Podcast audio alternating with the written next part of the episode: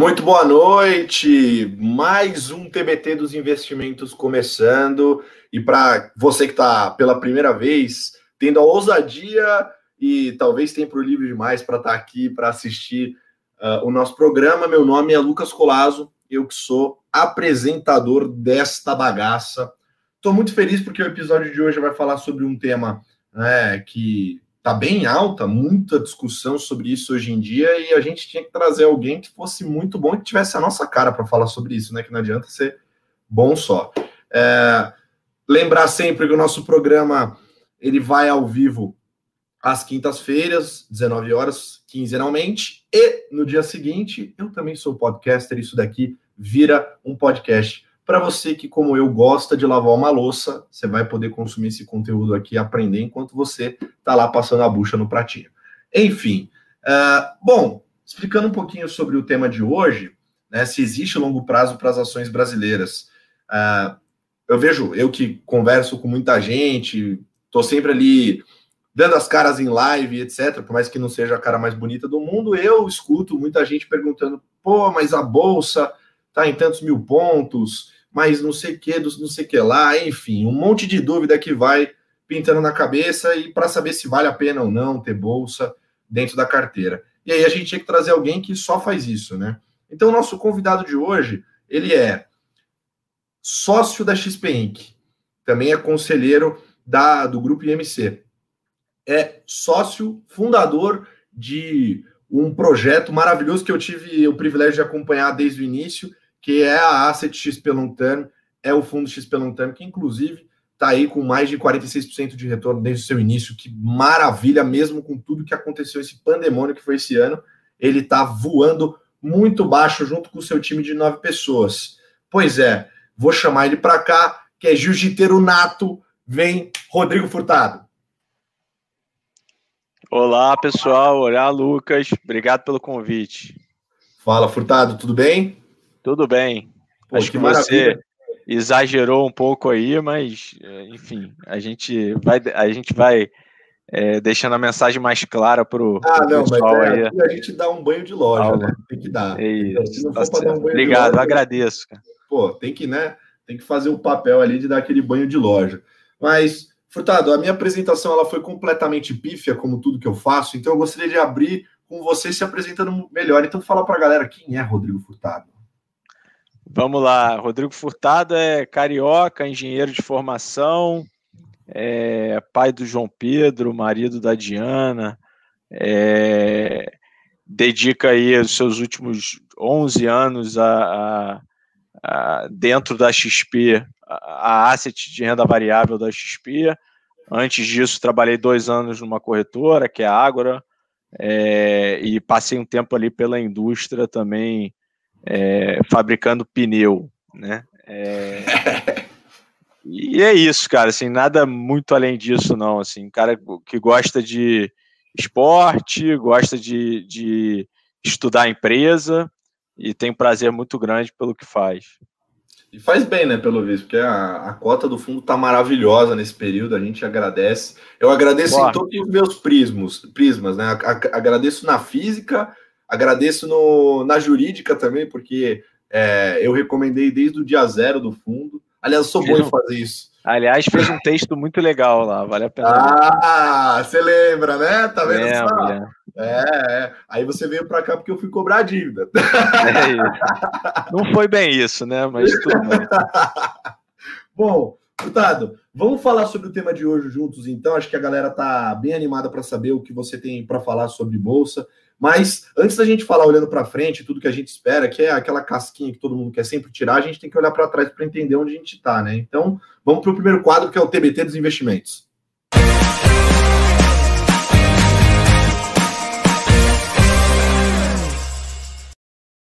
Muito bom, muito bom. Antes de dar sequência, só queria dizer que para você que está acompanhando a transmissão ao vivo, fique à vontade para mandar as suas perguntas com base naquilo que o Furtado lançar. Porque se você mandar uma pergunta que não tiver absolutamente a ver com o tema, não vai dar para responder, tá? Só fazendo esse disclaimer, que é sempre importante. Mas, Furtado, vamos lá. Fundo foi super bem. Eu acho que seria muito legal a gente contar essa história, porque não foi um período nada fácil. Né? Se a gente olhar para trás, desde o nascimento do fundo até aqui, né, em 2019 ali no meio, a gente estava em outro momento do mercado, né? O otimismo era muito maior, né? A gente tinha é, a, a, bolsa bem mais pujante, período de alta, né, vacas gordas, todo mundo sorrindo, né? Volatilidade estava mais baixa também, né? Então a galera ganhando dinheiro ali de forma mais... É, era aquela coisa que a gente costuma falar ali no papo de café, né? Excluiu o banco, você ganhou dinheiro ano passado na bolsa.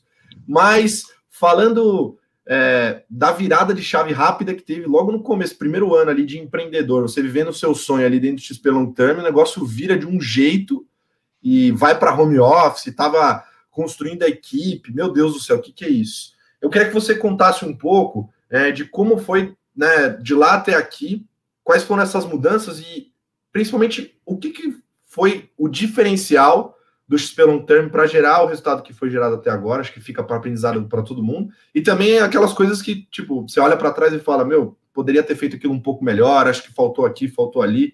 Então, olhando esse trajeto de lá até aqui. Então, Colasso, você, você acompanhou bem, né, cara? Assim, a gente a gente começou a discutir esse projeto long term no início de 2019. Né? E aí, para começar a colocar de pé, foi algumas rodadas de brainstorming, né, com pessoas da XP, com pessoas de fora da XP, e, e, o projeto nasceu ali no meio do ano, né, foi a primeira cota do fundo dia 27 de junho, né, então a gente de fato aproveitou, olha, já a virada do semestre, então vamos, vamos marcar exatamente a virada do semestre. É, e como você muito bem disse, é, a gente estava num momento de fantástico, né? Assim, é, é, na, é, tudo dando certo, né? Em termos de Brasil, né? É, lá fora é, não tinha nada no horizonte que você pudesse questionar, que fosse dar errado e por aí vai. E, e, e um ambiente muito novo de juros muito baixo, né? Então toda essa essa é, esse movimento que a gente chama de financial deepening, né, que assim as pessoas se interessando mais é, por investimento e, e, enfim, com o combustível do juro baixo, da informação disponível, é, isso tudo, cara, muito um veto muito a favor para ações, né? É, e, e, e eu não sei se vocês vão lembrar, mas assim, ali para setembro, outubro, a gente teve várias revisões para baixo de inflação Brasil naquela época, então aquela visão de que o juro vai ficar baixo por muito tempo. A gente olhava para as ações achava tudo, cara, com esse, com esse novo patamar de juros, que no final do, do dia é nosso custo de oportunidade. Assim, tem muita boa oportunidade na bolsa, então assim, o projeto nascia é, no, no timing ideal, assim, né? É, e, e aí a gente veio executando ele, né? Assim, começando pelo capítulo número um, que é a agenda de pessoas, né? Esse é um business de asset management, ele é um business de pessoas, então quem é que a gente vai atrás para procurar é, é, empreender, que quer empreender aqui com a gente, que tem expertise é, e que preenche um espaço na equipe que a gente vai precisar no tempo. É, então, a gente foi tocando essa agenda ao longo do segundo semestre de 19 todo. Começou lá no início do ano. E ali, enfim, quando a gente estava com é, cinco pessoas no time, ali ainda no escritório, em fevereiro, né? É, a gente, com uma ajuda, é, tem que dizer isso, assim, com uma ajuda muito grande do time da Asset como um todo, né? Que não era necessariamente XP Long Term. É, Aí a gente entrou na, na, na pandemia, né? Tem, tem o, o, Raul, por exemplo, que é o nosso especialista de utility, né? Utilidade pública aí no, no, no, no long term, ele ficou duas semanas no escritório, já começou a sentir, acho que estou com sintoma, aquele negócio psicológico, né? Ah, tá todo mundo tendo, vocês devem lembrar, a XP foi o segundo caso do Brasil, então você já vai para o escritório sentindo falta de ar, né? É, E aí, aí a XP tomou uma decisão muito rápida, vai todo mundo para casa. Diria que a gente ali já no meio da, da, da forte queda da bolsa, isso acontecendo, né? É, e o legal é que assim, essa agenda de pessoas, ela, é, por mais que a gente tivesse cinco pessoas, a gente já tinha conversado, já tinha feito mais de 100 conversas. é, várias conversas estavam adiantadas, né? Então, é, eu diria que em casa a gente terminou a agenda de, de montagem do time, mas que a gente já tinha plantado as sementes é, anteriormente, né?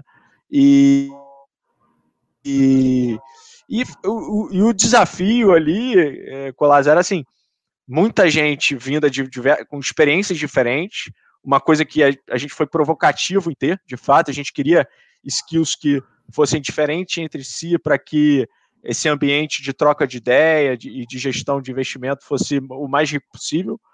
É, e aí todo mundo senta, o fundo caindo 30% no ano, é, é, e Expost diria que foi, foi ótimo, porque assim, não tem lugar melhor para você testar um ambiente de negócio, você testar um sócio, né?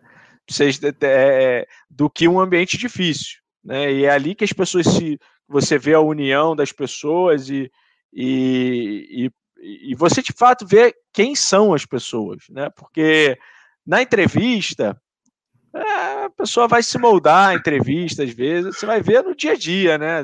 Quando as coisas dão errado, que é quando as coisas dão errado que as pessoas mostram que elas são. E, e o lado legal é que a gente conseguiu manter um ambiente de, de, de, de trabalho né, muito saudável assim e, e, muito coletivo. E aí eu acho, se eu pudesse dizer uma coisa que, que, que, que permitiu isso, aquela sensação de dono, né? Aquela a, a, a gente tem três valores na XP que a gente procura nas pessoas, né? Que é mente aberta, é, é, espírito empreendedor e sonho grande, né?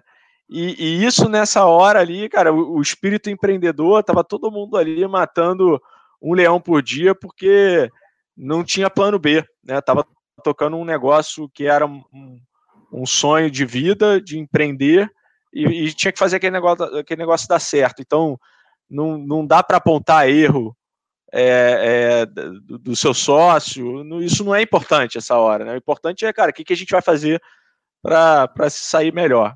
É, então, o ambiente de troca de ideia foi muito bom, tá? É, muito aprendizado.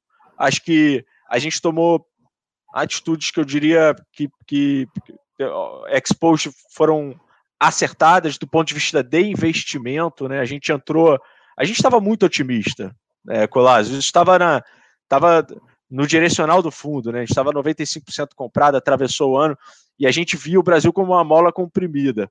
É, Expost, mais uma vez, a nossa tese estava tá, certa, tá?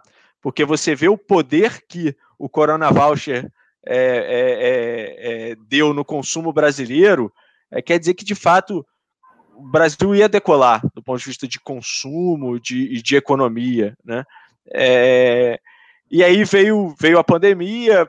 No primeiro momento da pandemia, a gente fez um shift da carteira que eu, que eu acho que foi acertado rápido de ah, empresas que têm turnaround ou empresas que têm uma, um balanço alavancado. A gente saiu fora para ir para empresas de qualidade, com balanço confortável. Né? Então, mais uma vez, isso tem muito a ver com o nosso DNA de preservação de capital, de, de ter medo dos riscos binários, né? É, e num segundo momento, a gente foi fazendo um shift de quais são. É, essa, a gente caiu na realidade que essa era uma crise que atingia as empresas de forma diferente. Né? Diferente de uma crise econômica usual, que pega todo mundo de uma forma parecida, aqui tinham empresas que iam se beneficiar. E aí, nessa agenda, assim, falando já um pouquinho das coisas que pô, foram aprendizado e que talvez a gente tivesse feito de forma diferente, é, acho que a gente poderia ter tido esse pensamento um pouquinho antes. A gente é, é, mudou a carteira primeiro para qualidade e empresas defensivas, e depois, num segundo momento, para empresas que se beneficiariam é, é da pandemia, né? De certa forma. Então, a empresa de e-commerce, a empresa de tecnologia, enfim, todo aquele assunto de concentração é, e de ganho de market share que, que, de transformação digital que a gente está vivendo hoje. Né? né? Diria que esse shift, ele, se tivesse acontecido duas semanas antes e com mais intensidade, o fundo teria ido ainda melhor do que foi. Né? Mas ele aconteceu e aconteceu de uma forma positiva, assim, não foi imposição é, é, de ninguém, assim, a gente foi debatendo, foi entendendo e foi criando nossas teses e, e aí agora a gente sai dessa crise aí, dá para dizer que a gente está tá saindo da crise, né? É, com resultado positivo no ano, a despeito da bolsa ainda está caindo, né? É, e, e, e, com vários aprendizados e acima de tudo com é, aquele desafio, né, de você estar tá com vários sócios novos, com um ano de empresa, talvez a gente fez três anos em um, né? É, isso é verdade. Por conta desse, dessa, desse cenário maluco que a gente viveu.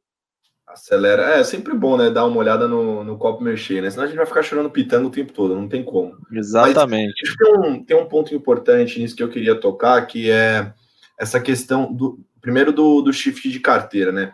Basicamente, então, você estava investido em, em algumas outras teses, então você escolheu algumas outras empresas para fazer parte da sua carteira de investimento, que eram cases ali de turnaround, né? Então, assim, empresas que estavam mudando todo o negócio, trocaram ali corpo executivo, estavam, enfim, mudando o business, né? Que daí você pode ter esse ganho né, com essa mudança, né? Que ninguém sabe que pode vir que você pode ter esse ganho de valor ali.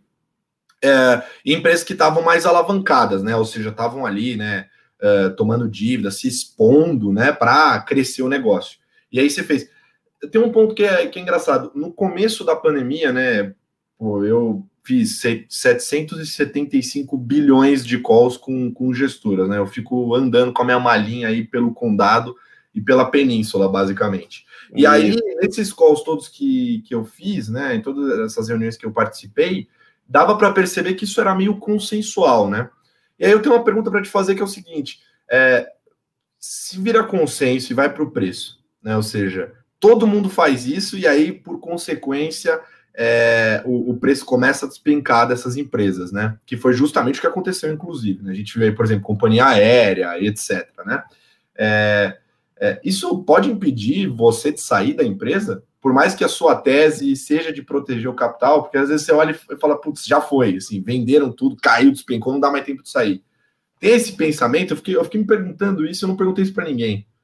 É, a pergunta muito boa, cara. Assim, é, sempre vai ter uma dependência do preço grande, né? É, então, a rapidez com que a gente fez esse movimento, acho que foi fundamental, né? É, você fazer primeiro é importante. E, então, é, mas, mas, é, mas eu, o que eu gostaria de acrescentar é que às vezes se coloca lá, no, é, é, é difícil, né? Mas volta lá para o meio da crise e, e vão ter perguntas que você não tem resposta, né?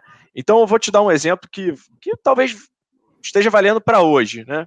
É, Azul. É, Azul é empresa de aviação, acho que estado da arte, assim, no Brasil, assim, do ponto de vista de execução, é, é, acho que executaram muito bem o business plan ao longo do tempo, num setor que é muito difícil, conseguiram gerar bastante retorno. Mas naquele momento, é, no momento que é, deu aquele estalo de é, Zoom, Teams, as pessoas vão, ser, vão viajar menos. Acho que o Warren Buffett falou isso um pouco lá, né, no meio da, no meio da crise, quando ele fez o, o evento anual dele. É, qual é a demanda de azul no cenário normalizado? As pessoas vão deixar de voar para sempre? Não vão, isso é um fato. Né? É, mas qual é a demanda? Essa pergunta não tem resposta, né? É, aí você pode simular. Não, acho que a demanda vai ser 10, 20% abaixo do que era antes. Ou não, é 30, 40, ou não, é 50, 60. Para cada simulação dessa, você vai ter um preço de entrada diferente. Né? Mas a verdade é que o range né, de, de, de, de possibilidades aqui é tão grande que dificilmente o preço vai justificar. Né? É, então, isso vale para vários exemplos. Né? A gente tem hoje um exemplo, a gente até recebeu uma pergunta no, no, recentemente assim, de um cliente que é sobre o mercado de, de laje corporativa. Né? É mais um mercado que você tem a oferta de laje corporativa, ela é a mesma, né? Tá lá, não vai mudar. Né? Você vai ter uma demanda mudando. Porque mesmo quem não vá para o home office, é, é, 100% do tempo, né, como foi um, um, um, a decisão da XP, que talvez seja a decisão mais é, é, é, é rápida e, e, extrema, digamos assim, vai acontecer de, de, das empresas terem mais rotatividade dentro do escritório, né? Então, vai ficar dois dias em casa, três dias no escritório, ou um dia em casa, cinco dias. Mas, sei lá, será que faz sentido você pegar dois, duas horas de trânsito para ir na empresa naquela sexta-feira, que não tem nenhuma reunião, e que você consegue resolver tudo do home office? Talvez não faça, né? É, então, você está tirando demanda de laje corporativa. Aonde o preço se equilibra, né? É, é, é, é, oferta e demanda clássica, né? A curva de oferta e demanda ela vai se equilibrar num preço por metro quadrado diferente. Qual preço é esse? Eu não tenho essa resposta, entendeu? E eu te falo, o range de preço que pode ser, ele é tão grande que eu tenho dificuldade de justificar o preço da ação, né? É, no tempo. Então, tem riscos que são binários, né? E aí, só para não, não deixar mais um, a empresa muito alavancada. A empresa muito alavancada, se ela precisar de uma capitalização, né, eu vou precisar emitir mais ações para dar conta do meu balanço, para não quebrar. Quanto mais a ação cai, maior o problema fica, né?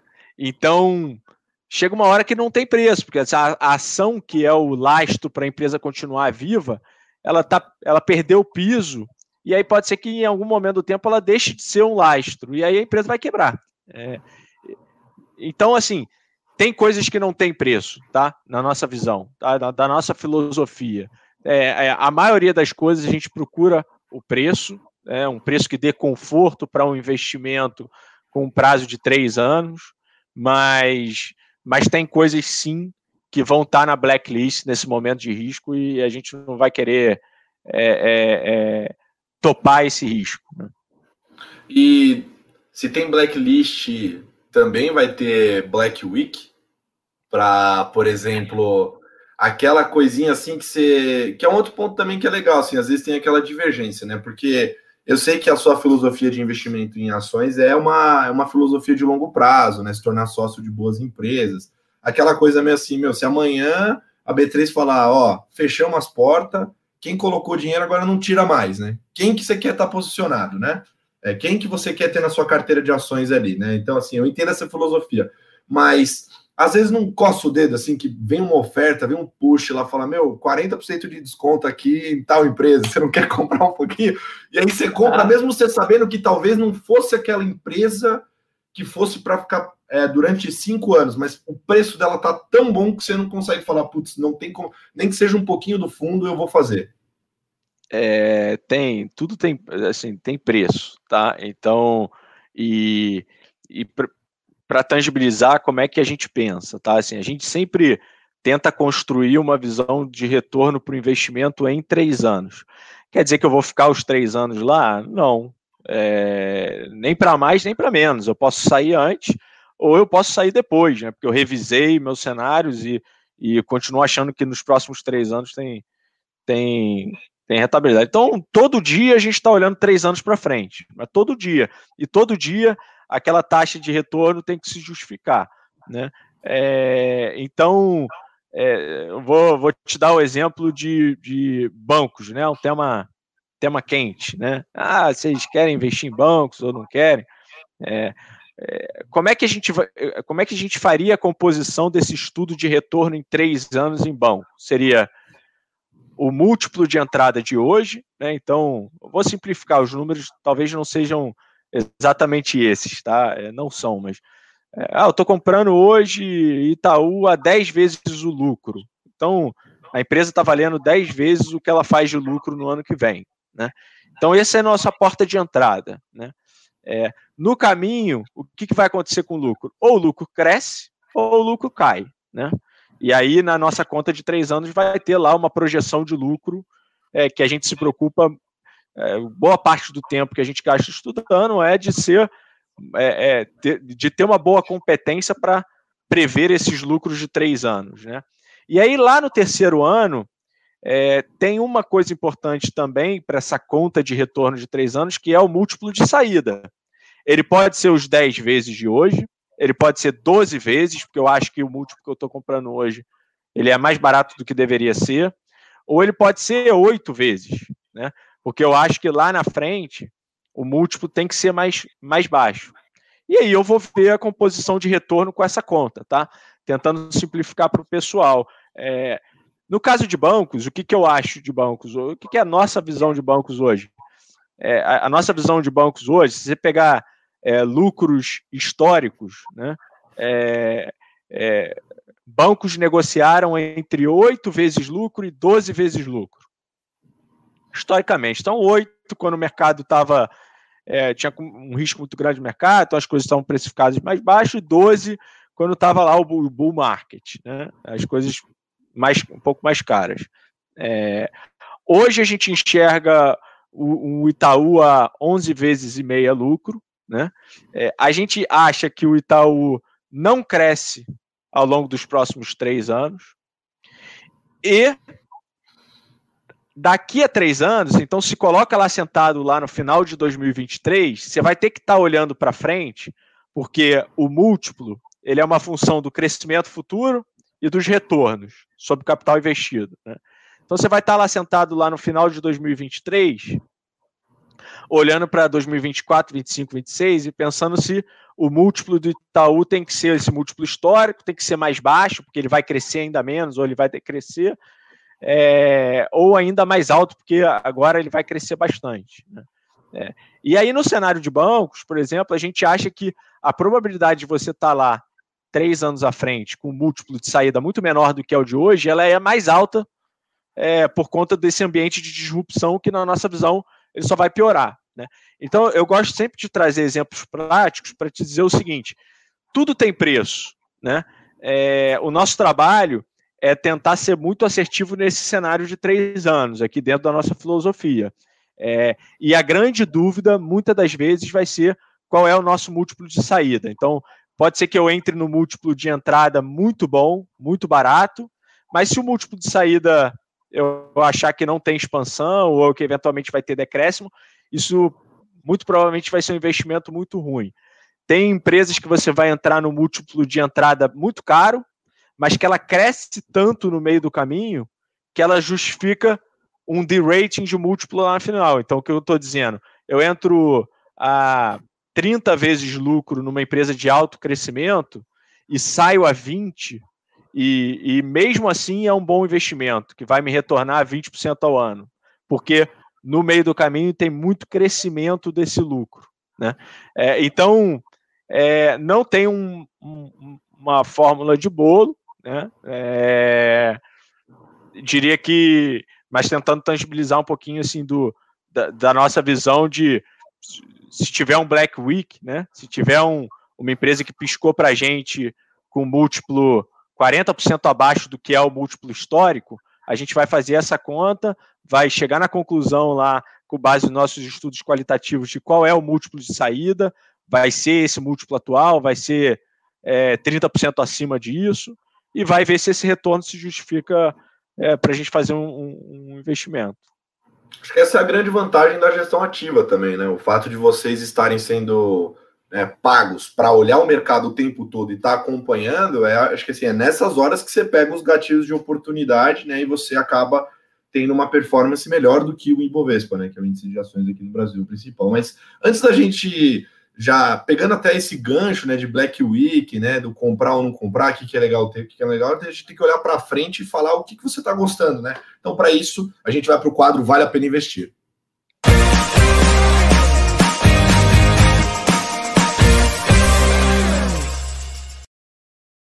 Maravilha, maravilha. Bom, já entendemos um pouco do, do passado até aqui, né? O começo do fundo até aqui, do, dos principais acertos e erros. Eu gostei bastante, você deu você, você fez exatamente. É, por isso que eu falo que entrar 30 minutos antes para fazer aquele alinhamento, aquela concentração pré-jogo, né? Antes de entrar no Maraca, é importante, porque senão, tá vendo? Você trouxe até um aspecto do ponto de vista de empreendedor. Que maravilha, adorei. Foi melhor do que eu esperava. Obrigado por me surpreender.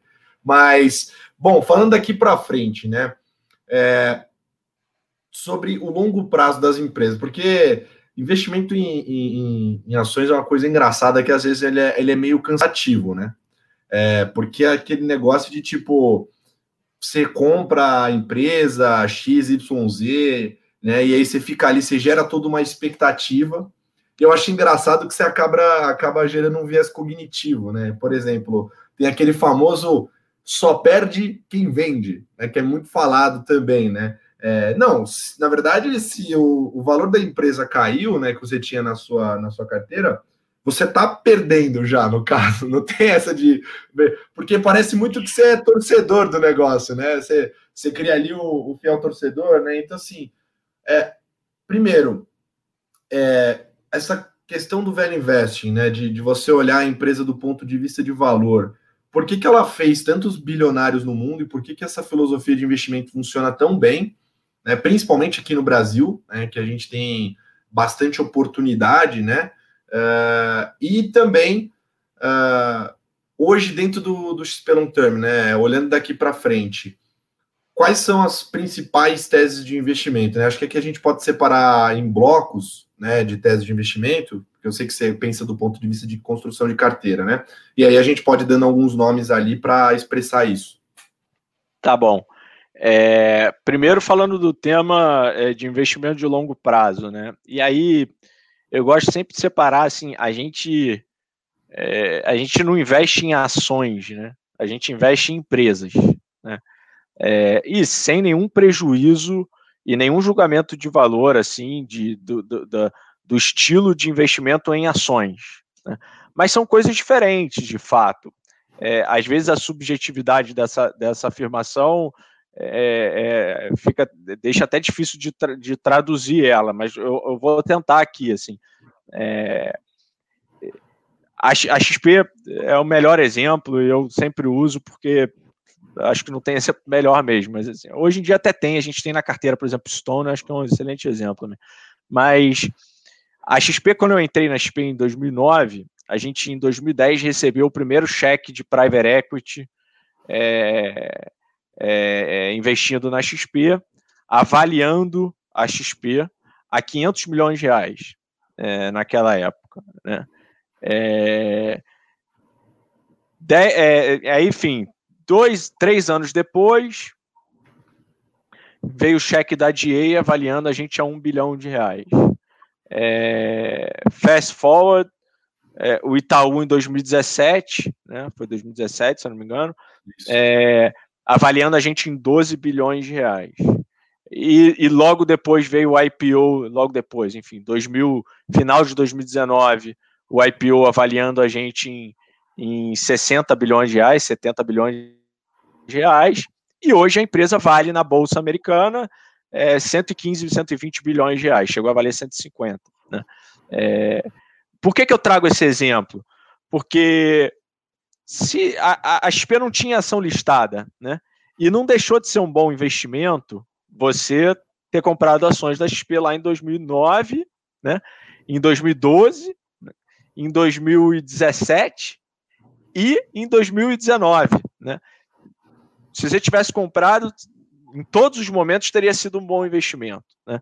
E por quê? Porque a empresa cresceu ao longo do tempo. Né? Então, um, uma empresa que cresce, é, e a gente dá valor a isso, assim, uma empresa que tem espaço para crescer, geralmente é, compõe uma parte relevante do nosso portfólio, porque é, é, porque o preço de entrada ele fica cada vez menos determinante. Né? Tem uma, uma frase do Charlie Munger lá que ele fala que é, ao longo de 10 anos, é, se você comprar uma empresa que cresce 20% ao ano, a importância do teu preço de entrada ela é ínfima, vai mudar muito pouco na tua taxa de retorno composta. Né? É, então, assim, tudo isso para dizer que eu acho que assim, tem vários exemplos, bons exemplos no Brasil de investimento em empresa que, dá, que deu muito certo. Né? Então, você investiu na empresa. Né? É, e, essa, e isso tem muito a ver com o nosso DNA de investimento aqui, de procurar quais são as empresas que, ao longo de 10 anos, vão crescer por mais que a gente, é, como um investidor é, que aloca, que tem várias opções na bolsa, né, 300 empresas listadas, a nossa janela de três anos é para a gente tentar filtrar os melhores investimentos dentro daquela janela de três anos e estar tá, é, é, se provocando a sempre revisitar isso, né? É, mas a gente quer aqui investir nas empresas que vão crescer a taxas compostas muito altas ao longo de muitos anos. Né? É, isso é muito diferente de investir em ação. Né? E a gente cria o vício de abrir lá o home broker todo dia e falar: ah, a empresa está valendo um pouquinho menos, um pouquinho mais, então vou vender agora para comprar. É, subiu, então vou vender porque daqui a pouco vai cair, então vou comprar um pouquinho mais baixo. É, isso aí gera valor, tá? Tem muita gente que faz isso muito bem, é, compra um pouquinho mais baixo e vende um pouquinho mais alto. A gente, a gente faz ajustes de posição aqui com relação a isso, tá? É, mas é, aqui está uma parte pequena do alfa que a gente vai gerar no tempo. O alfa grande, a gente acha que é se a gente acertar as grandes, os grandes cases de empresas no Brasil, é, a gente é onde a gente vai, vai realmente entregar um bom retorno para o nosso cotista. Então, assim, existe sim investimentos de longo prazo no Brasil. É, tem muitos exemplos práticos, tem XP, tem Stone, tem Apvida, tem Intermed, enfim, tem várias empresas muito legais, temos é, Redditor aí que daqui a pouco vem está vindo ao mercado e tem várias empresas legais é, que, que pô, eram pequenininhas há 10 anos atrás e cresceram muito no tempo. É, agora, uma coisa que o Brasil tem de especial é que a gente brinca às vezes, o Brasil cansa, né? O Brasil cansa. Porque no Brasil você tem mais volatilidade política, você tem mais volatilidade jurídica, é, então você tem que estar mais atento às mudanças é, de imposto que acontecem. É, vira e mexe, você tem muita volatilidade no ambiente de negócio brasileiro. Né? Então, isso, mais uma vez, eu sempre gosto de olhar as coisas pelo copo meio cheio. O copo meio vazio aqui é mais vol, tem mais volatilidade, o copo meio cheio aqui também deixa um ambiente menos competitivo. Então, se as pessoas se perguntarem por que, que hoje não tem uma varejista de vestuário realmente grande no Brasil é, é, internacional, tirando a CA, que entrou aqui há muitos anos atrás, se nacionalizou, né? a CA hoje, parte grande do sócio é nacional, não tem grandes cases. E por quê? Porque o ambiente é, de negócio no Brasil é tão inóspito que ninguém consegue ficar aqui. Né? Todo mundo que vem tenta e vai embora. Né? Tem uma, uma, uma entrevista do, do, do, do CEO da Zara, né, da, da Inditex, na verdade, né, que é o melhor case de vestuário é, do mundo, é, case de sucesso, que ele falava que, e, e, e, eles têm operação em vários países pelo mundo, o Brasil é a nossa pior operação. Né? O Brasil é o lugar mais difícil que tem para fazer negócio. O plano da Zara lá, 10 anos atrás, era ter 50 lojas, ela tem 50 lojas hoje. Né? Então, isso aí deixa oportunidade para quem é bom. Se você selecionar uma boa empresa que executa muito bem, é, você vai ter um bom retorno no longo prazo. Né? Então, acho que tem, acho que de fato tem, tem muita oportunidade. Me desculpa que tinha uma outra pergunta que eu me estendi aqui e esqueci. A outra pergunta é justamente pensando no, né, nesse ponto que você falou, que o grosso do retorno, né, que você, pela filosofia de investimento de vocês, vai estar no investimento de boas empresas no longo prazo. Né? É, e com o fato que você colocou muito bem agora, o Brasil tem um ambiente de negócio inóspito, né? que é muito difícil, né? Que por um lado é, é, complicado porque assusta muita gente, mas também quem consegue crescer nesse ambiente acaba ficando muito forte também, né? É, é, combinando esses dois fatores e tudo que a gente falou de visão de cenário até aqui, de como tá, estão as coisas, como está a carteira do XP Long Term para se preparar para esse cenário? É, e você colocou, quando você fez a pergunta da primeira vez, você colocou um bom ponto, né? Que aqui a gente pensa com a cabeça de portfólio, né? Então, é, é, a, a, gente tenta também equilibrar os riscos que a gente está incorrendo nas diferentes empresas para que o portfólio como um todo tenha uma volatilidade melhor, menor no caminho, né? É, e aí tem grandes temas né, dentro da carteira. Né? Hoje, é, dentro, do, dentro desse tema de, de, de disrupção e tecnologia, que é o, o tema da vez, né? A gente tem Mercado Livre e Stone, né? É, é, e, e, que são, é, mais uma vez, dois cases que a Stone nem existia. O Mercado Livre é, é, nasceu há 20 anos atrás, né? hoje é a maior empresa da América Latina. A Stone, há 10 anos atrás, praticamente não existia, é, e hoje vale mais de 100 bilhões de reais. e eu acho que esse ambiente de negócio que a gente está vivendo, é, que tem dois ingredientes muito especiais, que são queda do custo da tecnologia, né, que cai de forma exponencial, então é cada vez mais barato você fazer a mesma coisa com uma tecnologia nova, é, e excesso de capital, né, então excesso de liquidez, então é, é, um venture capital, uma empresa que está começando a levantar dinheiro para investir em crescimento é, é, tem sido tem sido relativamente fácil vis-à-vis do histórico.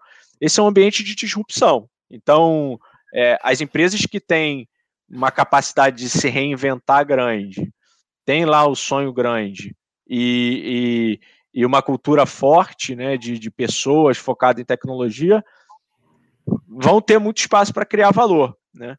É, então, assim, Mercado Livre e Stone entram num, num, num, num grupo de empresas para gente que, que, que você não. Não é o que você está comprando hoje. É você comprar o que, o que essas empresas podem fazer daqui a 3, 5 anos. Né? É, o Mercado Livre tem, é um caso interessante. Assim, há três anos atrás, o Mercado Livre lançou o business financeiro deles. Né? É, hoje, o business financeiro, que é o mercado pago, é, que aí tem as maquininhas, tem a wallet, tem, tem o, a adquirência no online. Hoje está quase metade do business é isso, que nasceu há três anos atrás. Né? Uma competência muito grande de execução, né? uma oportunidade de profit pool gigante no Brasil. É, então, um tamanho de mercado muito grande para ser explorado, pessoas muito boas, né? e, enfim, é, um histórico de execução exemplar. Né? É, então, você, quando, quando, o Mercado Livre falou, pô, vamos entrar no business financeiro, a chance de você acreditar nisso é grande, porque você viu a construção.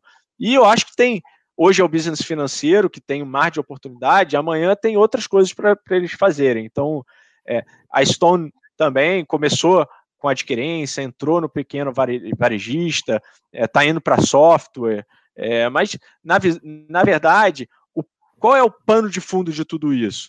É você deixa de ter a visão né, de produto, né? Então eu ofereço o produto tal ou ofereço o serviço tal e você passa a ter a visão de cliente.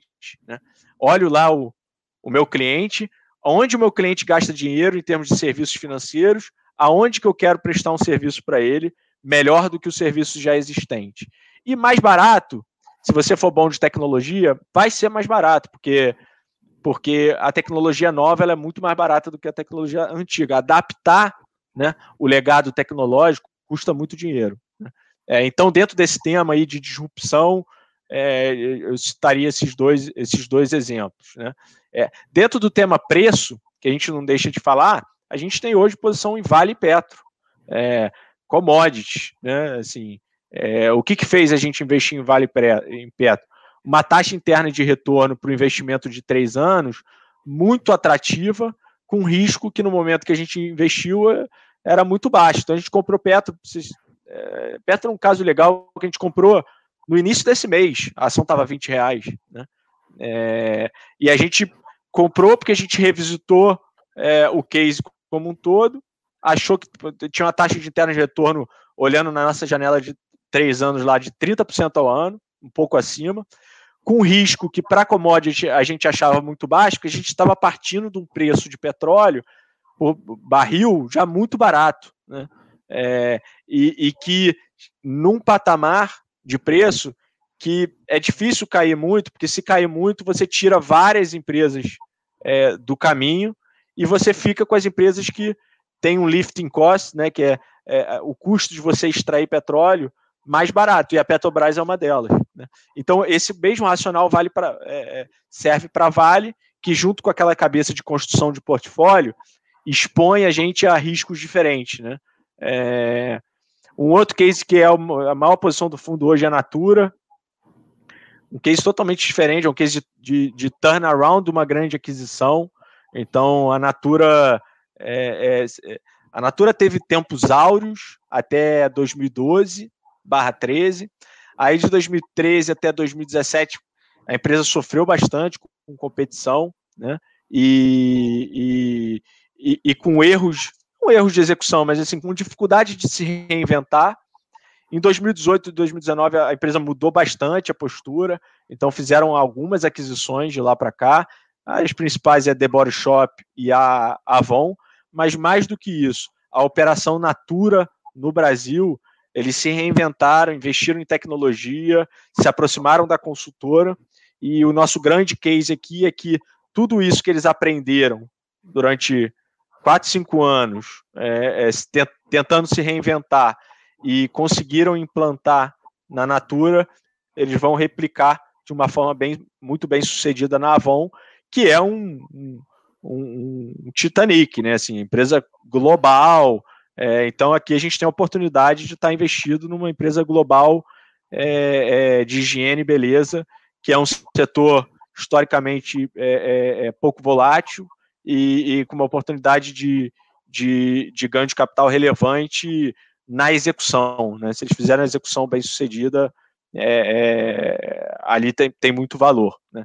Então, tem alguns temas, mas no final do dia, crescimento é, é, de lucros vai ser o que vai compor a maior parte da carteira do long term. Né? Então, assim, empresas que empresas que crescem. e aí, por que, que elas crescem? Crescem porque tem um mercado muito grande para ser explorado, ou crescem porque eles têm um diferencial competitivo que vai fazer ele ganhar mercado ao longo do tempo, ou cresce porque nesse ambiente de disrupção essa empresa vai se reinventar e vai inventar um, um business novo se aproveitando do atual. Né? Então, diria que esse é o, o pano de fundo de investimento para a gente hoje. É que no longo prazo, né, o preço da ação tem, sei lá, 92% de correlação com o crescimento de lucro, né? Então, é preço, então, assim, não é PIB, não é economia, não é política, não é nada disso, né? Investimento em ações é igual, tem uma frase muito boa do Stuberger que deixa isso muito claro, que ele falou o seguinte uma vez, que para o mercado de juros, né, o Brasil parece a Venezuela. Então, quando a gente olha a expectativa futura de taxa básica de juros no Brasil, o Brasil está dando indicativo assim, ó, nós viramos a Venezuela. Quando você olha para a Bolsa, né, é a Suíça. E por que, que isso acontece? Eu fui é pensar, pô, por que, que ele falou isso? Vamos para trás. Para trás é isso, é porque no longo prazo o que importa é lucro, né? Se teve empresa que no ambiente do governo Dilma, por exemplo, você teve PIB caindo atrás de PIB caindo, né? E você teve empresas que cresceram e você conseguiu ter rentabilidade com esses negócios, né? Isso mostra, deixa claro, né, que independente pode andar descolado sim, você não depende da economia e PIB não faz bolsa. Então, o foco é achar empresas que tenham crescimento de lucro, porque a gente compartilha da mesma filosofia de investimento quando o tema são ações, perfeitamente. É que, na verdade, nem pode mais falar isso, tem que falar empresa. Já, vocês já saíram com esse. com Escreve aí, tatua, sempre é bom deixar em algum lugar que você lembre sempre. Mas agora. Frases marcantes, né? Não, é, é fundamental, né? Porque hoje em dia 50% das frases que são faladas ou são de Clarice Lispector ou são do Warren Buffett, né? Não tem outra pessoa que tá falando. Eu trouxe uma do Stuberger, já deu uma inovada aqui. Mas, Mas é, é, é, o Stuberger é muito bom de consolidar um pensamento complexo numa frase simples, né? Didático absurdamente. A única, O é. único problema é que quando você cobre o fundo dele, você tem que ser muito bom de ouvido, porque às vezes ele fala muito rápido. E aí você tem que soltar um release depois, etc e tal. É, é complicado. Ainda bem que esses meus tempos passaram e hoje em dia eu olho mais para a estratégia. Né? Inclusive por isso que eu recomendei o Terno. Obrigado, obrigado. Enfim, vamos lá para o pergunta do investidor, porque a galera mandou umas perguntas mais cedo no nosso box, viu algumas aqui, vou selecionar uma rapidinho para a gente jogar, para vocês poderem conversar também com o Furtado, não ficar só esse idiota de bigode falando com ele aqui. Então vamos para o pergunta do investidor.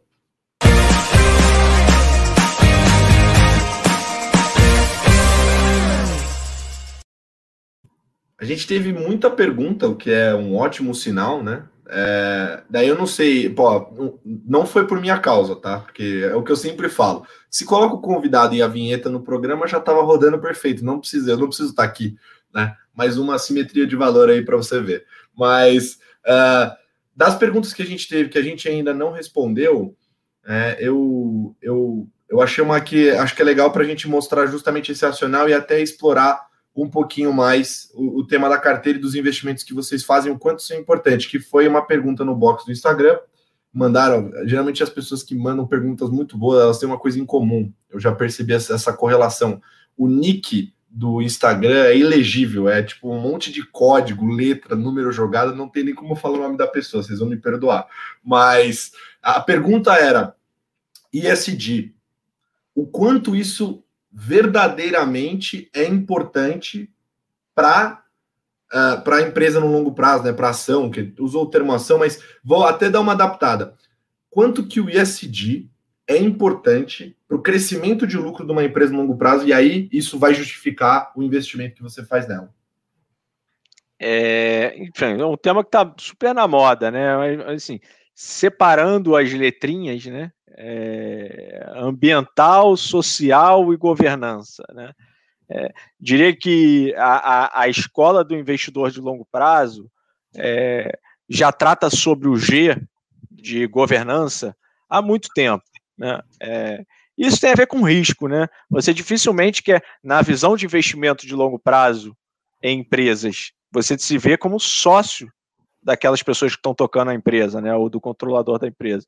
Então, é, se você se vê como um sócio, a empresa ter uma boa governança é muito importante. Porque tem uma simetria de, de informação muito grande entre o investidor e as pessoas que estão lá dentro. Né? E se você não confiar no seu sócio, se achar que os incentivos estão é, é, errados, é, você não vai querer ser sócio daquela empresa. Então, eu diria que esse é um tema que a gente trata é, é, com muita dedicação. Né? Então, para toda empresa, a gente vê os planos de incentivos, entende é, co como é que as metas são feitas e por aí vai. Quem é o controlador, qual, qual é o plano de longo prazo do controlador. Então, governança, eu diria que isso aí está no DNA nosso e de uma parte muito grande assim dos, dos investidores de, de, é, é institucionais de bolsa, tá?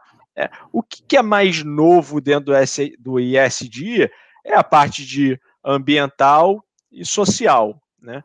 É, e aí a parte ambiental é ganhou notoriedade com o evento da Vale, né, de Brumadinho, né, que fez a, as ações da Vale cair uma barbaridade e ficarem por muito tempo e ainda, de certa forma, ainda estão descontadas para as principais peers internacionais, então com múltiplos mais baixos do que as principais peers interna internacionais. Então, está aí um exemplo cl claro e tangível de uma empresa que teve um problema ambiental, né, é, que pesou nas ações por muito tempo e fez a Vale ser um investimento ruim por conta disso. Né? É, é, só que o mais importante do que olhar o passado, que a gente acha, é sempre olhar o futuro. Então, por exemplo, no caso da Vale, é, que a gente tem investimento e a gente se preocupa com o tema, é, a gente entende que a Vale aprendeu com o erro.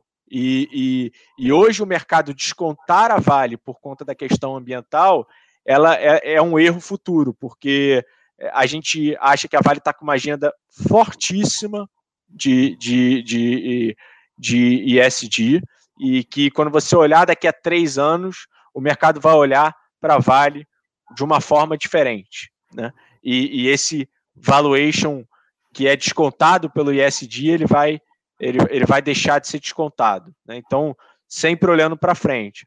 O social, é, é, acho que é a mesma coisa. Assim, a gente está num ambiente de negócio que é, é, é a informação ela é muito disponível, né? Então, se você não é uma empresa socialmente responsável, você vai perder cliente no tempo, né?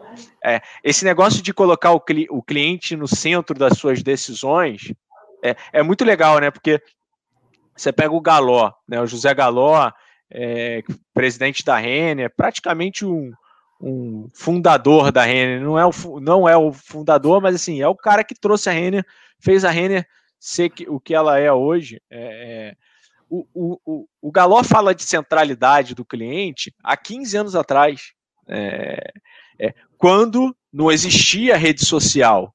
Né? É, e a rede social eu acho que ela é muito importante hoje em dia, porque uma empresa que trata mal o cliente, o cliente vai lá na rede social, amanhã a cidade inteira está sabendo e ela perde cliente por conta disso. Né? Então eu acho que é, é, traduzindo para dizer o seguinte, assim, o ISD, ele não ganha notoriedade à toa, ele ganha porque ele de fato está impactando os investimentos. Né? De fato, se você não for, se uma empresa não for socialmente responsável, é, você corre o risco de, de, de a empresa crescer menos ou decrescer no tempo. De fato, se você não for ambient, ambientalmente responsável, você corre o risco da empresa não crescer no tempo. É, e a governança é um tema que eu acho que já é mais antigo, que está sendo revisitado agora e olhado com mais cuidado, mas que, que na prática todo mundo já, já. Todo mundo não, mas boa parte dos investidores institucionais já, já tomavam muito cuidado para para olhar. Então, assim, a gente é um tema relevante para a gente. A gente hoje em dia tem, inclusive, ajuda de uma consultoria para olhar ISD é, das empresas que a gente investe, é, para criar esse, no, esse know-how sobre como olhar é, é, é, é, o social e o ambiental e como tangibilizar isso nos nossos investimentos.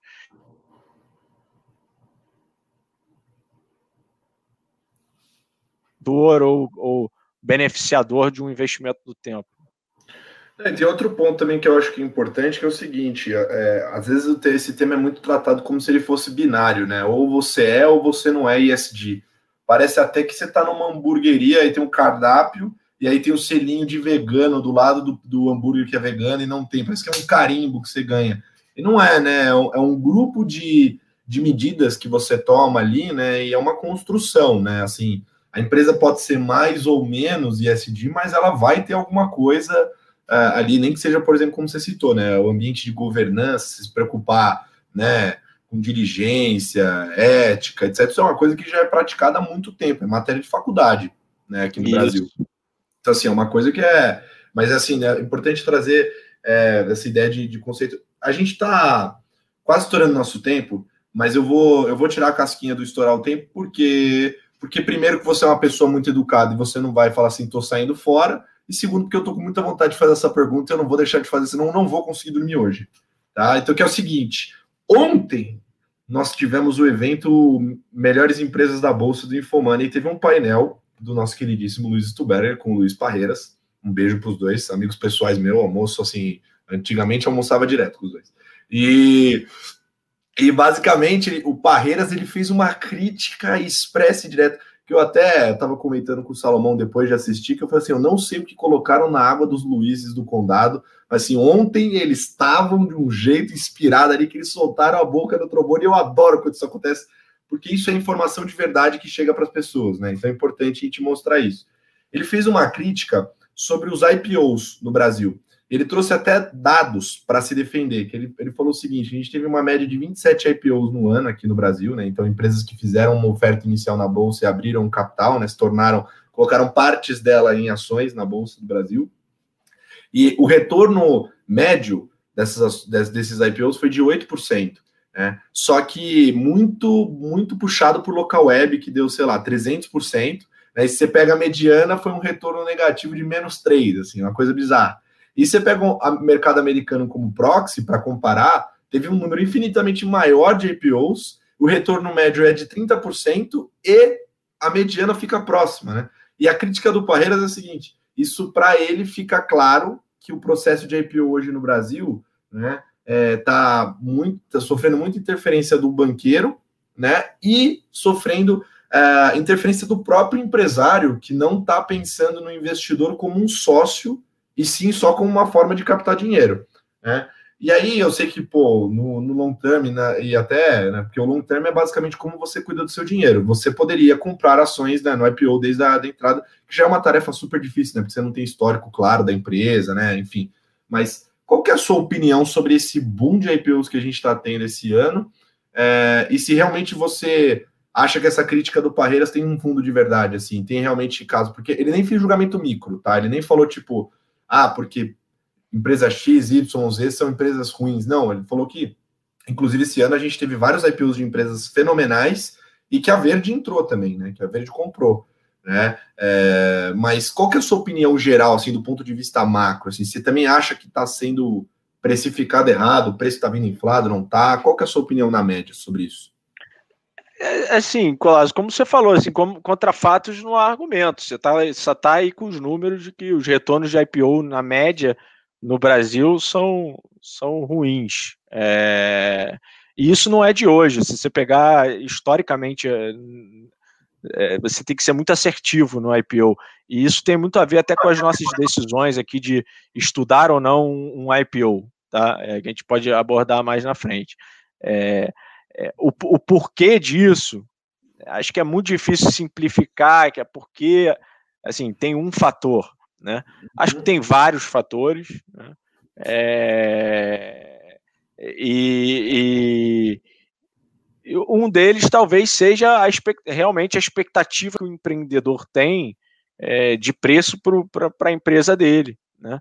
É, e a forma como você constrói, né? A, a, visão de que ele tem que vir a mercado captar esse dinheiro, né?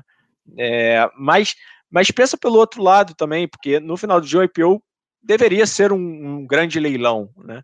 E, e para um book fechar, né? A empresa vai falar, ah, vou captar um bilhão. Para ter um bilhão, tem que ter gente querendo um bilhão, né? Uhum. É, então, e vai ter mais gente querendo um bilhão se for um valuation barato, vai ter menos gente querendo um bilhão se, se o valuation for caro. Então, tem um processo de leilão ali que eu acho um pouco torto, sim, tá? Mas não é só no Brasil, eu acho um pouco torto no mundo inteiro. Eu acho que deveria ser de fato um leilão e não é bem um leilão. É... Mas eu não consigo apontar é, de forma clara assim. Tem esse problema e é por isso que, que os IPOs são ruins, tá? Acho que a IPO tem, tem muita assimetria de informação, porque você só tem os números da, empresa que está vindo no mercado dos últimos três anos.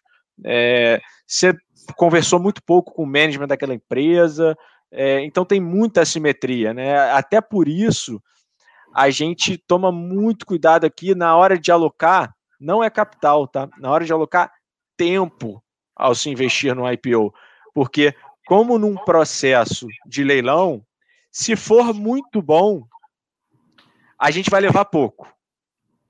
Né? Eu vou levar um pedaço do fundo muito pequeno. Então, esse IPO é sensacional, muito barato. Cara, choveu de gente querendo. Eu vou levar um pedacinho do fundo desse tamanho, pequenininho. É, e aí pode subir 20% no dia seguinte, que não vai fazer diferença nenhuma para o meu cotista. E eu gastei tempo tremendo estudando aquela empresa, que eu poderia estar gastando estudando uma empresa listada, com 10 anos de histórico, que a gente já conhece, enfim.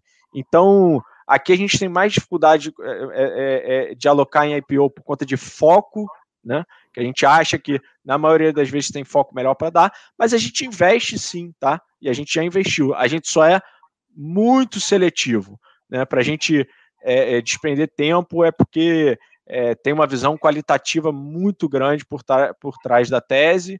É, é, e, e, uma visão de que a gente vai conseguir no tempo montar uma posição que justifique todo, todo, todo esse gasto de é, é, é, esse esforço de estudar aquela empresa.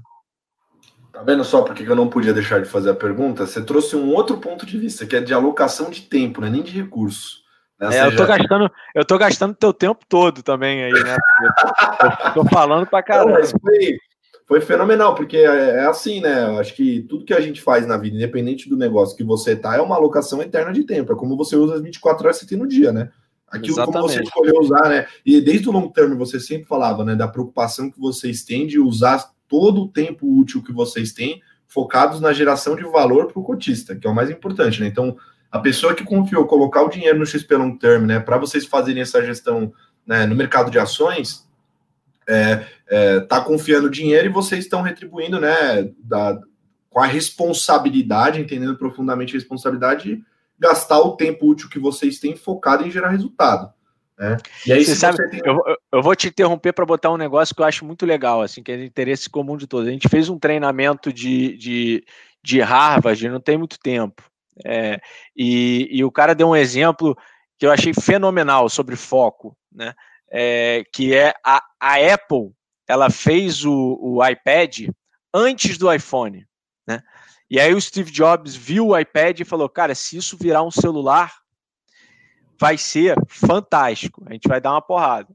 E aí eles pegaram o iPad, engavetaram o iPad, fizeram o iPhone, lançaram o iPhone, a Apple pô, explodiu a história, vocês conhecem, e só depois foram voltaram com a ideia do iPad. Então, assim, aquela época ele, ele poderia ter lançado os dois produtos juntos, mas cara, vão focar em fazer o iPhone, porque é o iPhone que vai mudar a história da empresa. E, então, assim, cara, é o que você falou, assim, tempo é o maior limitador que a gente tem na nossa vida para tudo, né? É, não é só para investimento, é para tudo. E, e, e, a gente está o tempo todo aqui pensando, cara, onde a gente vai alocar tempo de forma assertiva, né, que vai trazer retorno para o nosso cotista. Perfeito, perfeito. Ah, é, já trouxemos até uma reflexão de curso de Harvard aqui. Então vocês verem que TBT, é, além tá. de ser um baita de um programa maneiro, também é cultura.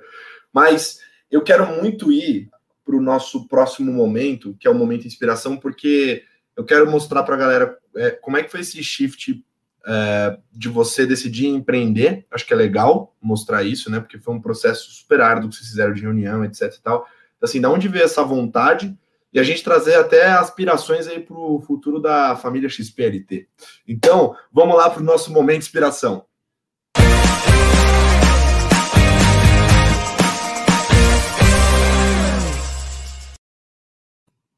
Pô, fazer uma bateria de mais de 100 reuniões, né? Entre e sair, assim, reunião de que eu imagino que era de todo tipo, tanto para contratar gente, né, que pro gente, na verdade, assim, as pessoas falam, não, porque pro, pro, pro business de asset allocation, é, né, de gestão de recursos, gente é o mais importante. Gente é mais importante em todos os negócios, né? não é, importa é. qual que é. Todos os negócios, isso. É, você investe na empresa, você vira para um gestor de ações né, que fala que para o business de asset allocation o, as pessoas são mais importantes. Pergunta, por que, que vocês investem nessa empresa? Não, porque tem um corpo executivo maravilhoso. Isso, é. então, Bom, é o mais importante, né? Mas teve, deve ter tido reunião de, da, da, do trabalho que a gente chama né, de meter a mão na massa mesmo, que é estrutura, e tem que pensar em como vai operar e como vai fazer, com qual mesa vai operar, enfim, aquela dor de cabeça toda. E, e assim, você tinha uma, uma posição lá dentro da família de fundos de renda variável muito boa na, na dentro da XP Asset, né? Como foi essa mudança, né, uh, ah, para o XP Long Term? É, o que, que, te motivou, assim? Onde que instalou na tua cabeça? Que eu sei que você, você me falou que era uma coisa que vinha de muito tempo já, que vinha de... Mas de onde saiu o estalo? Você falou, peraí, eu acho que eu preciso fazer esse movimento. É, o estalo saiu, na verdade, do Guilherme e do Peixoto, né? Sempre dele, né?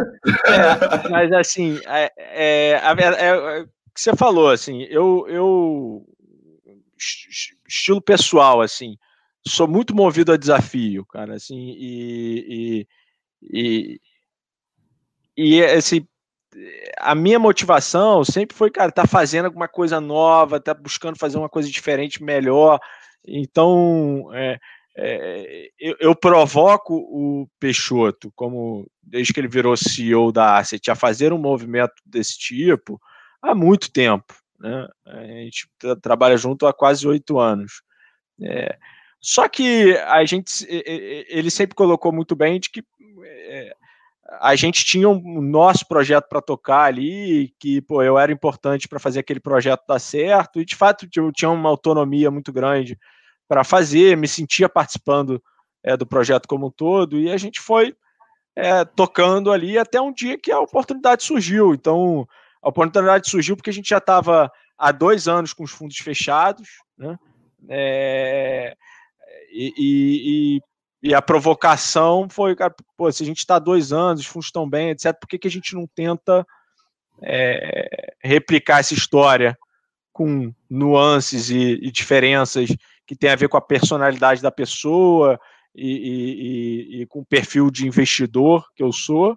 É, é, parece que faz sentido, aí a gente foi debatendo, assim, mas não foi um negócio assim, ah, amanhã vamos fazer o XP Long Term. Foi, foi um brainstorming que foi nascendo o negócio, mas a vontade sempre existiu, assim, quando o Peixoto é, falou, cara, você quer, topa fazer? Eu falei, cara, agora, né, e, e, e a graça de fazer isso hoje, para mim, continua sendo eu achar que a gente cara, tem um, uma avenida gigante para evoluir, tem várias coisas que a gente quer fazer que a gente ainda não faz, né, e as pessoas que estão aqui com a gente hoje né, tem muito esse DNA. Né?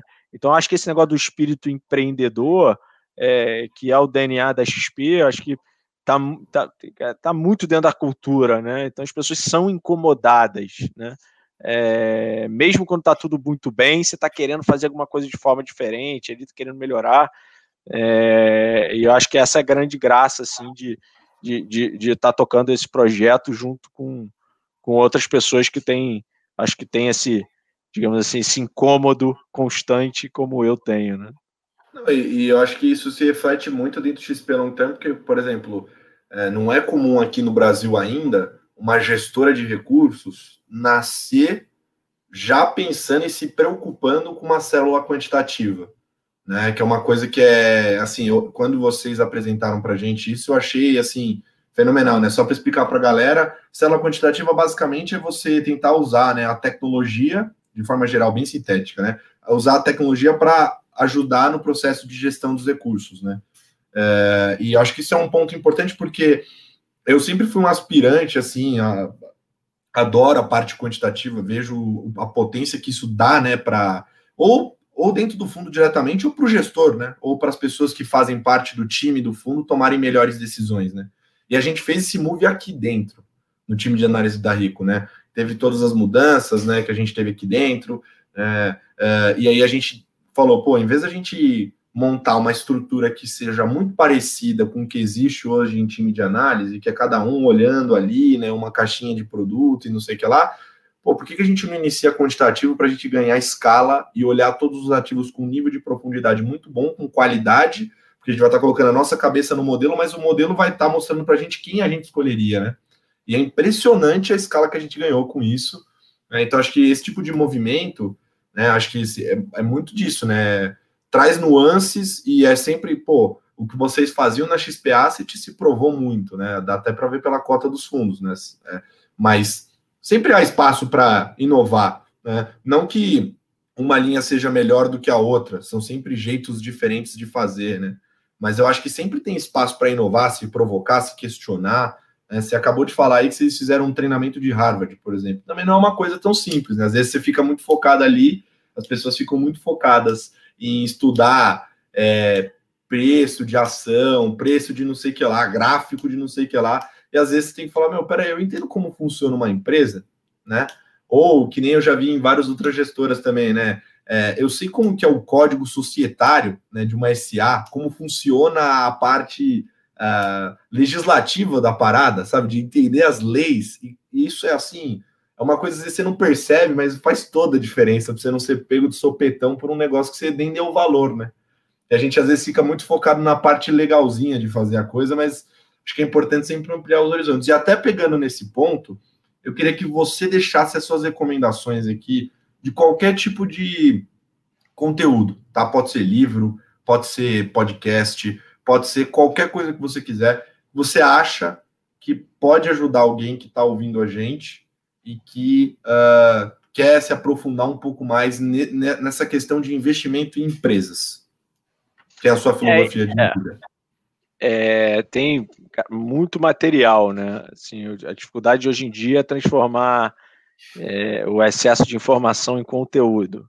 Né? Mas eu acho que vocês fazem isso muito bem. Então, assim, se você tiver um, um podcast é, ou um programa que você uma pessoa que, que já faz um pouco desse filtro, né, de transformar a informação em conteúdo, acho que é um corte de caminho muito grande que eu não tinha, né, quando eu entrei no mercado há 13, 14 anos atrás, cara, vai procurar aí é, na internet como é que funciona uma gestora, não, não tinha isso, hoje em dia você, você sabe como é que funciona todas as gestoras, já sabe a diferença entre elas, etc., é, então, assim, se eu puder citar lá os Stock Pickers, o programa que eu escuto sempre e acho fantástico. Se eu puder é, citar uma fonte que era a fonte que já tinha no meu tempo, que eu gosto de usar até hoje, é, em termos de leitura, ou cartas de assets.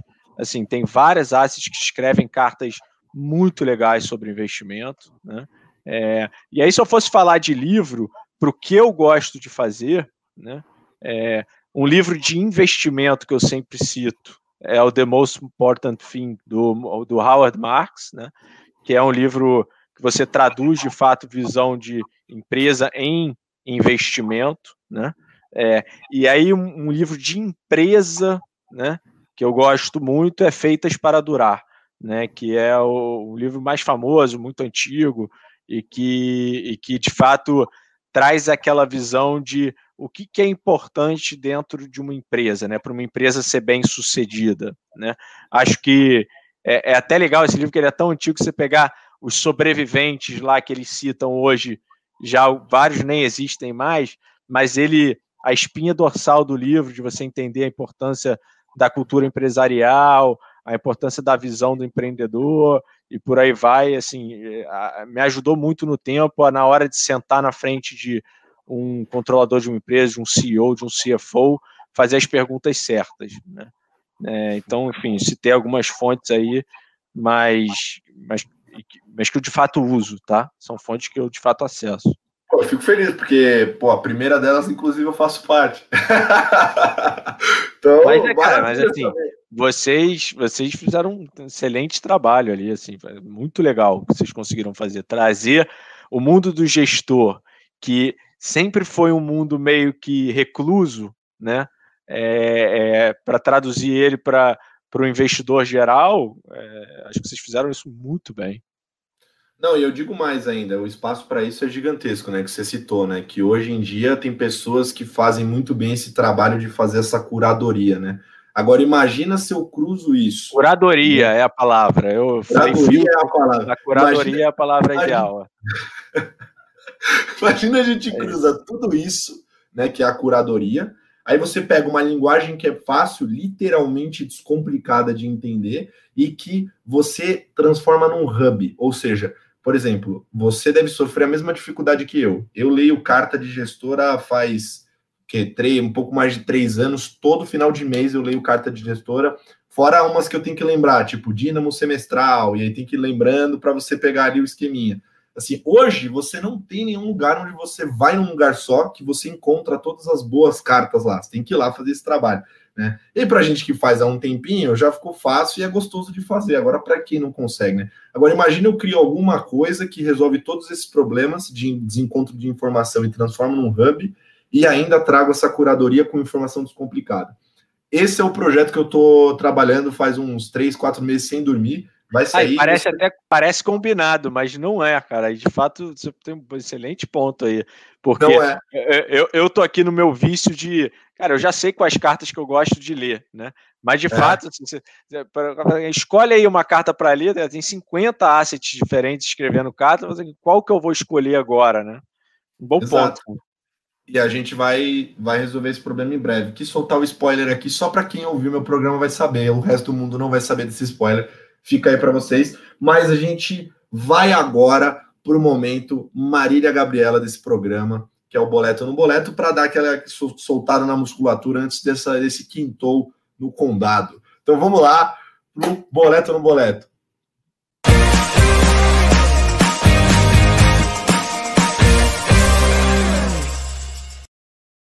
Antes de tudo, é sempre muito importante dizer: isso daqui não é uma recomendação de investimento, tá? Então, assim, eu vou jogar o nome das paradas pro Furtado. O Furtado vai falar por dois motivos. Primeiro, porque ele é carioca ousado, segundo, porque ele é brother, ele tá em casa, então ele vai falar, entendeu? Então, não escutem o que ele falar e vai lá sair comprando feito louco, né? Fazendo ali aquela. aquela Na dúvida, né? Como diria o meu grande amigo Faria Lima Elevator, né? Se você não entende ou não tem tempo de, de investir em determinado mercado, né? Se você não quer se dispor a isso, tem gente que quer, tem gente que não quer. Existe vários. A chance de você fazer uma cagada é muito grande. Então, às vezes, é melhor você colocar o seu dinheiro num fundo, tipo do furtado, você vira o nível de profundidade que ele tem, né? Então é importante sempre deixar isso. Mas isso aqui não é uma recomendação.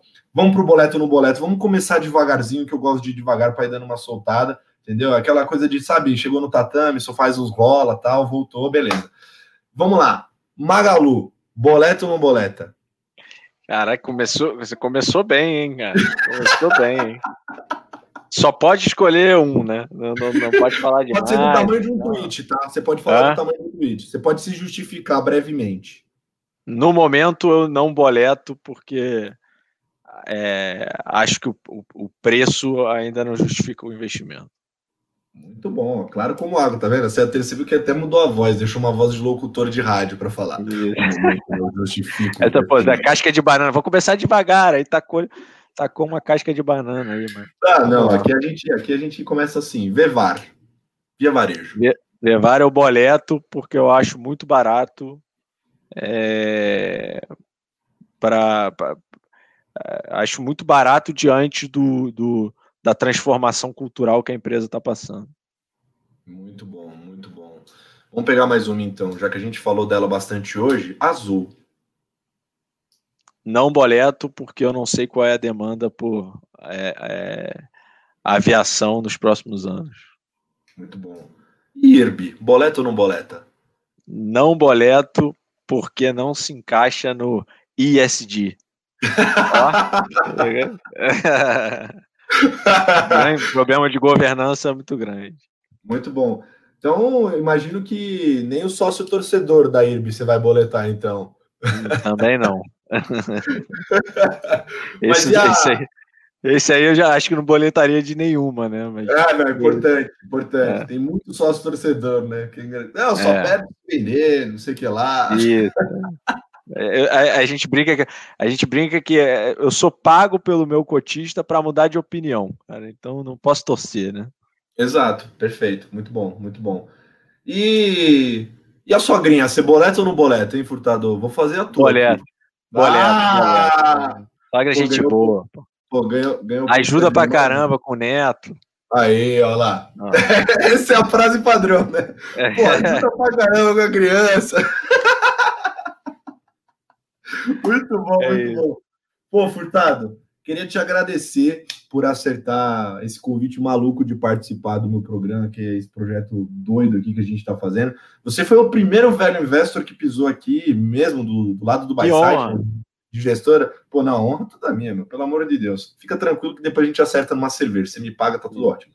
Mas o, mas o grande ponto é, é, pô, queria agradecer porque você trouxe muita informação legal. A gente conseguiu entrar assim por trás do que, que, tem por trás, não só do XP Long Term, mas também nessa mentalidade de investimento em empresa, que acho que ficou o maior ensinamento disso daqui para todo mundo. Então, deixar você fazer as suas considerações finais. É, eu que agradeço, cara. Está sempre disponível. A gente pô, tem o maior prazer de, de, de trazer informação é, e acho que vocês fazem pô, um trabalho fantástico para é, em termos de curadoria de informação. Né? É, que, é, mas, e, e, aí, assim, queria pedir desculpa por ter me alongado, mas quando a gente fala de, de temas que a gente gosta, é, isso acontece, é natural, então talvez aí tenha ficado um pouco longo demais nas explicações, mas espero que eu tenha ajudado. E fico disponível para as próximas, cara. Assim, me conta comigo aí. Ah, não, mas uma coisa que assim, uma coisa que eu sei fazer muito bem, assim, se fosse falar de skill set de Lucas Colas, é encher o saco. Então, assim, pode ter certeza que eu vou encher o seu saco, já que você deixou a porta aberta desde a. Da... Não, ainda mais a gente te chamou, ó, vou, vou, é, a gente te chamou para participar do comitê. Você falou, não, quero muito participar do comitê. Eu falei, ah, eu quero mesmo. Lucas, vem participar do comitê. Aí você teve um imprevisto lá, não apareceu. Mas é verdade. É. Não, mas é verdade. Eu vou participar. Não, eu não vou só participar do comitê, eu vou no comitê do XP Long Term, eu vou dar palpite. E se eu ver depois na alta da reunião que o meu palpite não entrou dentro do, das considerações para tese de investimento, eu nem volto mais, tá? Deixar claro você, isso aqui. Eu você um é cotista, cara. Tá bom? Você é cotista, pode reclamar à vontade. Pô, maravilha, é isso. Vou, vou, reclamar então. Mas já eu sou um cotista feliz que até cafezinho você já me pagou, então já tá, já tá dentro. Agora só tá faltando a cerveja para ficar, ó, delícia. Mas é isso, Furtado. Né? muito obrigado mais uma vez. Só você esqueceu de fazer o momento jabá, então vou fazer o momento jabá. Se a pessoa quiser acessar os conteúdos atrelados ao XP Long Term, para onde ela vai? Site da XP Asset. Entrou no site da XP Asset, encontra tudo lá do, do XP Long Term. Encontro. Perfeito. Então, para você que, que quer acompanhar um pouco mais do trabalho do Furtado, do time dele, né, entender um pouquinho mais das estratégias dos fundos, lá você pode acessar, tem como mensal, tem um monte de coisa que é bem importante, eu acompanho sempre, então acho que é importante vocês acompanharem também né, a consistência que vai gerar o progresso. Então a gente vai ficando por aqui, nada nos derruba, daqui 15 dias eu estou de volta para o último TBT do ano, inclusive, porque eu fui obrigado a sair de férias pelo meu RH, porque eu adoro esse trabalho aqui, eu nunca quero sair de férias. Mas é isso aí, a gente vai ficando por aqui. Um beijo, tchau!